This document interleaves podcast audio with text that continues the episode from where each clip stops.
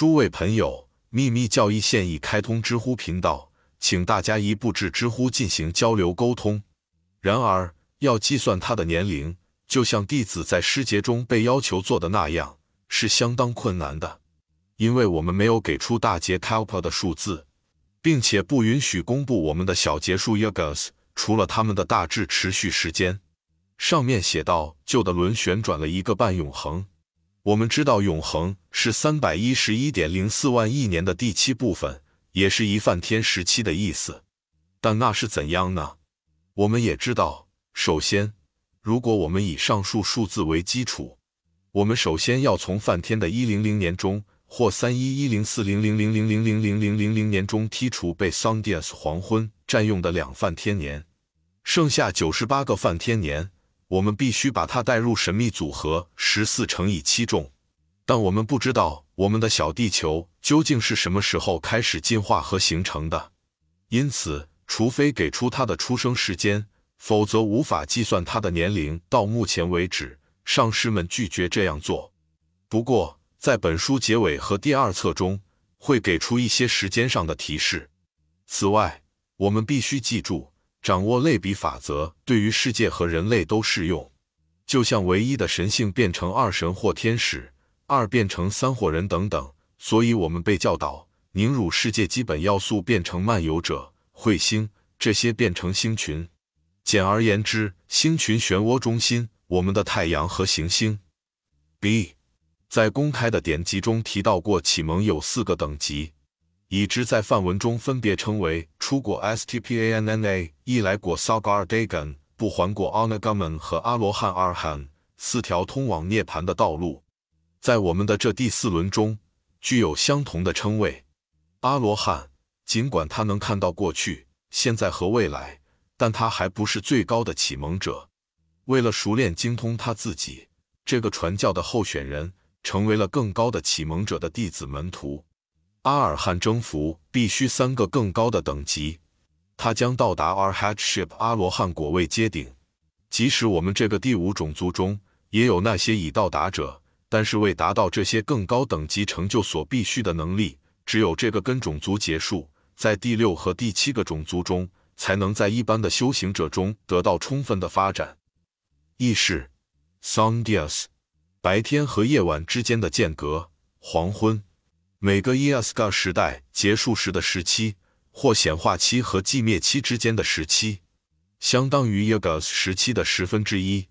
一直持续到下一个 Yuga 时期的开始。无论是根据神圣年还是太阳年，Yagas 的时间周期都是这样计算的。然而，当注意力只集中在黎明和暮色上时，在尤加语中，每一个这样的时间段都有黎明和暮色。每一个黎明和暮色连成一个这样的时间段长度的一月六日。换句话说，黎明或暮色是这一时间段长度的一月十二日。举个例子，一个四三二零零零零太阳年或一二零零零 Divine Years 神年，三百六十太阳年构成一神年的 Mahuga 大马哈尤加由四个 Yuga 小尤加组成：The Krita、Trita、Dvapara and Kali。长度分别按毕达哥拉斯四三二一的比例递减，因此按神年计算，The Krita 是四八零零年，Trita 是三六零零年，Dvapara 是二四零零年，Kali 是一二零零年。否则的话，Krita 是四零零零年长加上其中的一到一零年，四零零年的黎明和四零零年的黄昏；Trita 有三零零零年长加上其中的一到一零年。即三零零年的黎明和三零零年的黄昏 Vapara and Kali 按照同样的规则计算的。对于太阳年，可以通过说明 Kali 的周期有三十六万太阳年长来说明这一系统这一时期的十分之一，或者说它的黎明和黄昏各有三点六万太阳年，总持续时间为四三年二月万太阳年。因此，加上十分之二等于七点二万太阳年。是总持续时间的一月六日，黎明或黄昏是总持续时间的一月十二日或三点六万太阳年，大于。这不可能是非常不科学的，因为笛卡尔也认为行星在它们的轴上旋转，因为它们曾经是发光的恒星漩涡的中心。The tree from which the adepts grow，成就者从中成长的树。因此，直到这个小显化活动期及当前的生命周期结束，一直都会有皈依者和世俗者。第七级火物的罗汉们，只不过是一位从他们的等级的根基地球上以及我们的地球链最高的等级迁走了的人。这个根基有一个只能由几个词组合翻译成英语的名称：The Ever Living Human Banyan，永远活着的人类菩提树。他们说，在第三纪早期，第三种族性别分开之前，这个奇妙的存在从一个高界降临。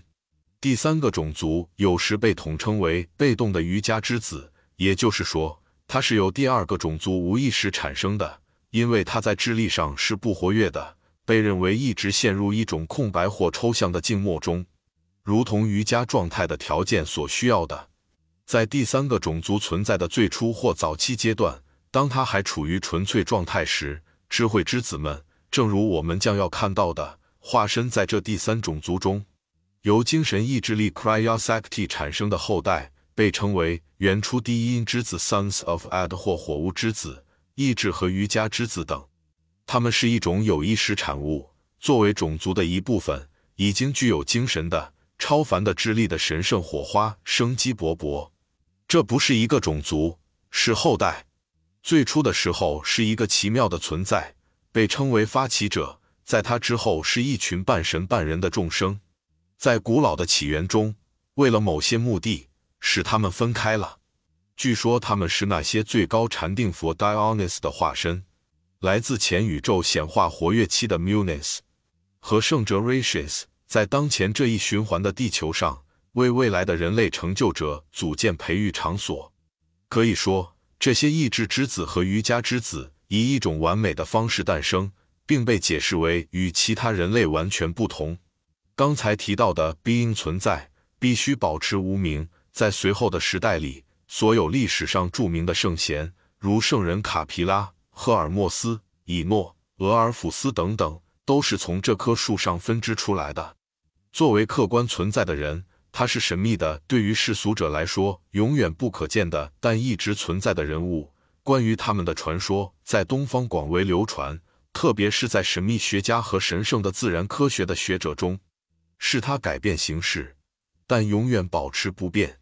并且还是他。对遍及所有世界的已入圣道成就者具有精神上的影响力，传给后来的诺斯替祭司，